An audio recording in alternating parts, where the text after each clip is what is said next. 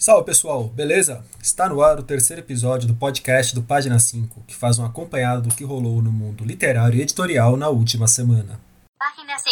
Página 5. Seite 5. Page 5. Meu nome é Rodrigo Casarim e para quem não sabe, o Página 5 é também o blog de livros que edito no portal UOL. Estou no Facebook como Página 5, no Instagram como Página.5 e no Twitter como arroba rodcasarim, casarim com S e N de navio. Me sigam nas redes e eu prometo que nessa edição do podcast eu vou tentar falar um pouco mais devagar, como alguns ouvintes me pediram. Tá legal? Vamos então aos destaques da semana.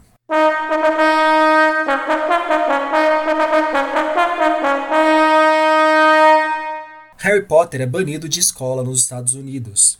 Vaquinha para o livro Os 100 Nomes da edição no Brasil.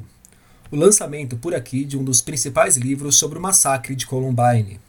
Novão de Eduardo Galeano promete boas doses de cafonice. E ainda, mais clássico latino-americano, HQ de Fahrenheit 451 e Felipe Castilho falando sobre seu novo romance nos lançamentos, uma dica diferente e as notícias do meu umbigo.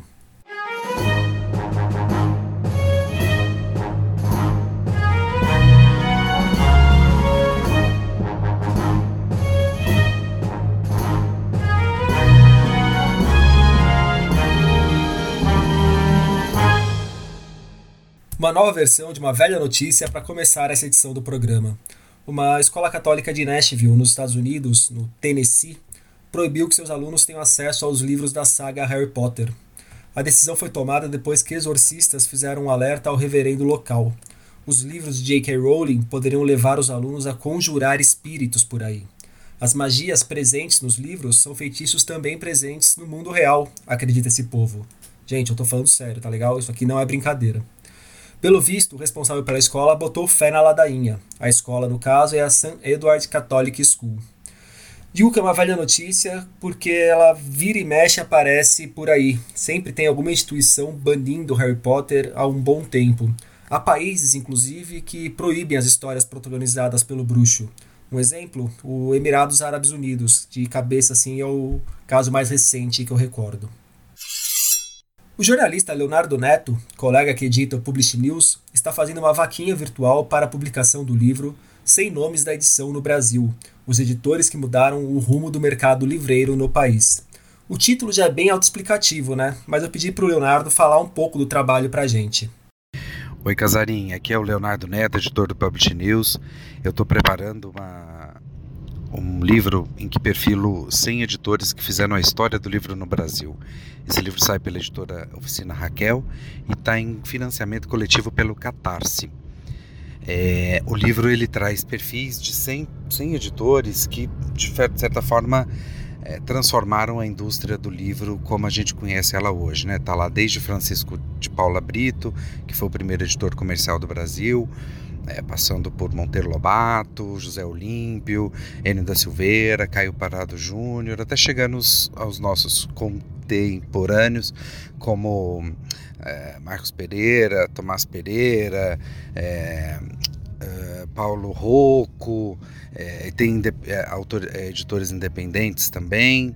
Vai ser um, um livro bem interessante, eu estou super entusiasmado de fazer e estou animado com o resultado. Espero que você, você e seus ouvintes aí gostem. A promessa é que a obra saia pela editora Oficina ainda este ano, em dezembro. O financiamento coletivo está aberto no Catarse, com meta flexível. O valor almejado é de R$ 29.900, graninha boa, e eles já conseguiram quase 70% dessa bufunfa. Para quem quiser dar uma força, as cotas vão de R$ 60 a R$ 2.500.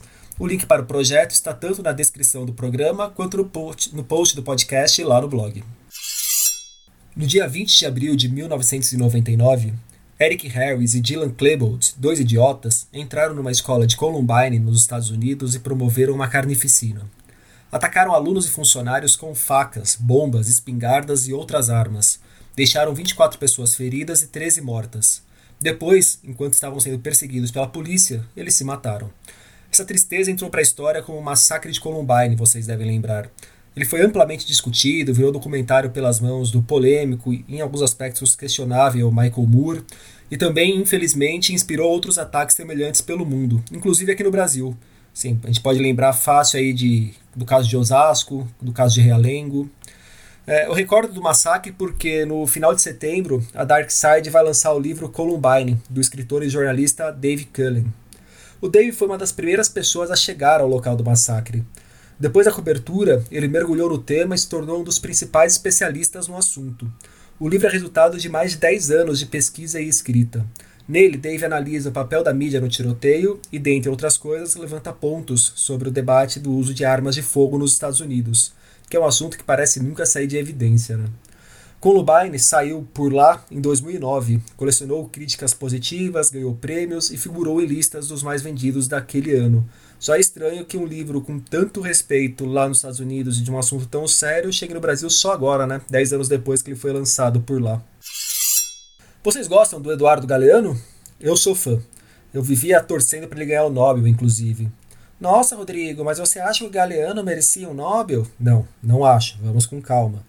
É, tem coisas bem ruins dele, inclusive. As veias abertas da América Latina mesmo é um porre em diversos momentos. Mas vira e mexe, o São Paulo não merece nada, não merece ganhar jogo, não merece ganhar campeonato e eu sigo torcendo. É, torcer tem a ver com o emocional, né? não com o racional. E como eu tenho uma simpatia imensa pelo uruguaio, torcia para ele sempre que chegava ali por outubro. Mas deixemos de voltas. Na última terça, dia 3, seria aniversário do Galeano. Se vivo, ele faria 79 anos. E a LPM anunciou que lançará um novo livro dele por aqui, Amares, uma reunião de frases e textos do próprio Galeano, claro, selecionadas pelo autor. Uma delas. O mundo é isso, um montão de gente, um mar de fogueirinhas.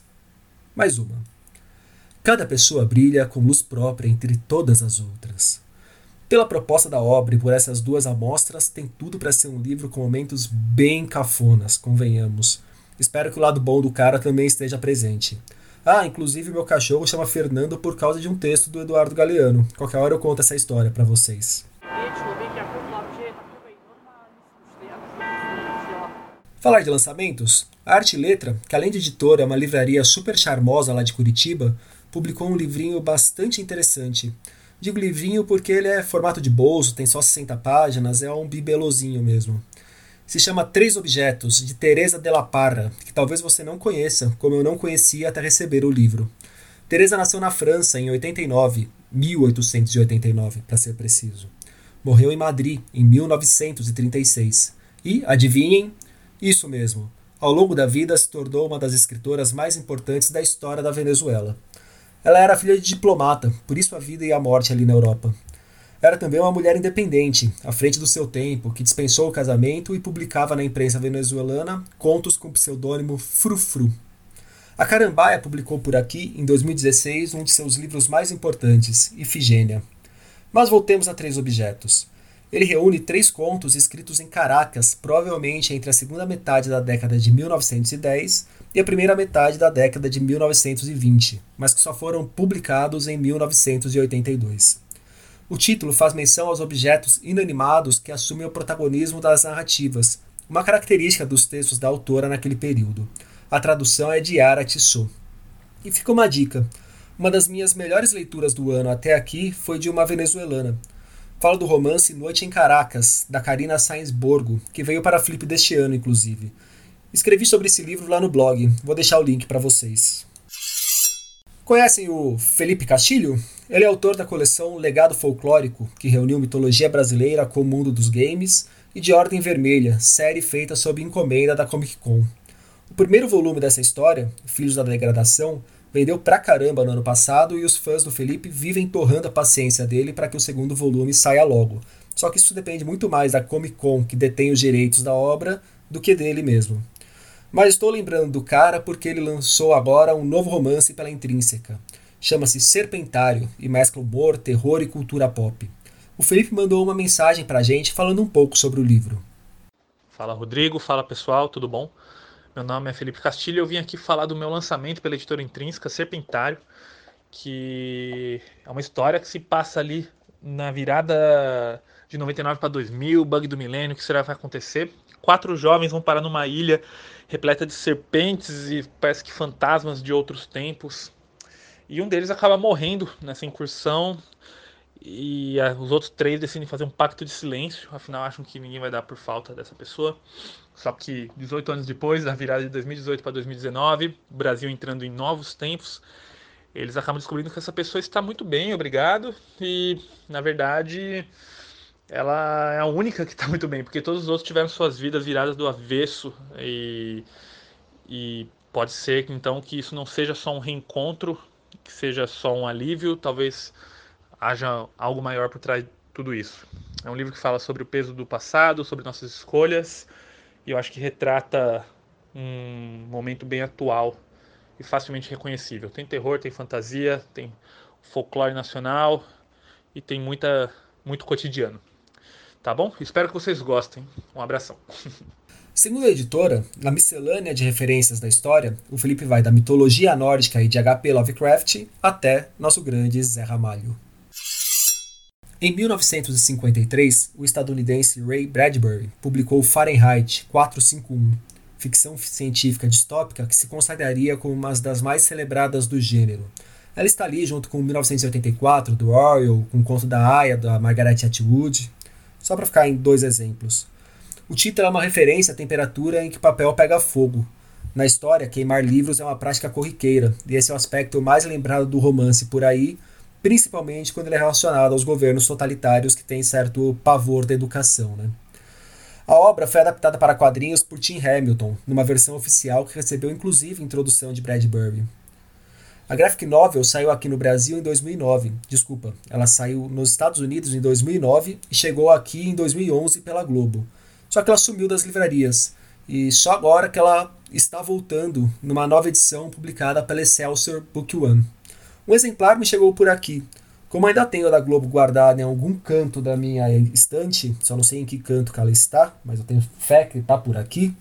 É, eu estou sorteando esse exemplar novo lá na minha página do Instagram, que não custa lembrar, é a página ponto 5. Para concorrer é só procurar pelo post referente ao sorteio e seguir as instruções. É uma chance bem legal para quem quiser conhecer essa famosa história.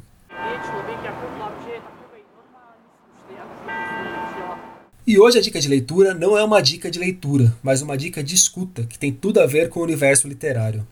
Atrasado que sou, só agora eu descobri o podcast Sertões, Histórias de Canudos, uma série de cinco episódios lançada pela Rádio Batuta, do Instituto Moreira Salles.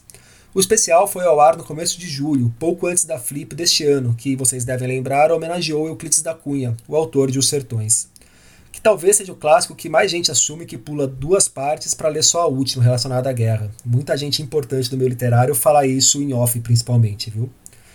Eu tô indo pro terceiro, do terceiro para o quarto episódio da série, mas já ficou evidente que ela vale muito a pena.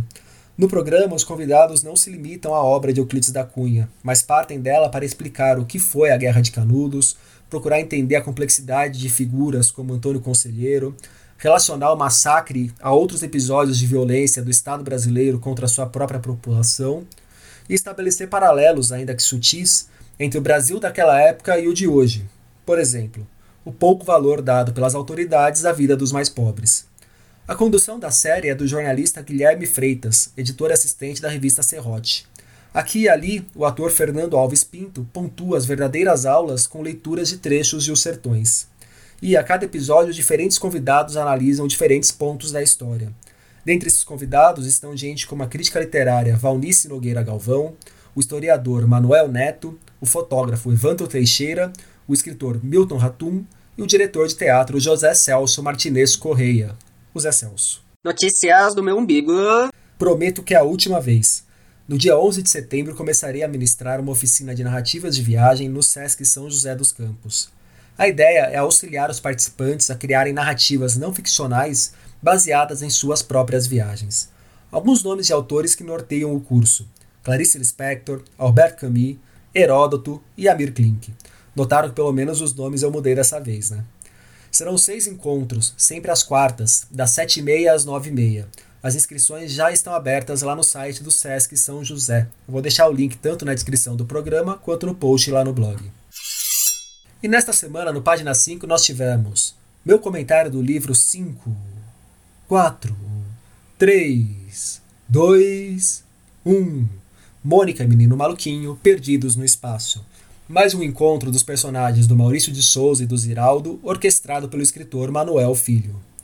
A resenha de O Educador, um perfil de Paulo Freire, de Sérgio Haddad. Se vocês quiserem ver eu tomando pedrada, é só ir nos comentários desse post, tá legal? E a indicação do quadrinho e do financiamento coletivo de Olga, a sexóloga, de Thaís Gualberto.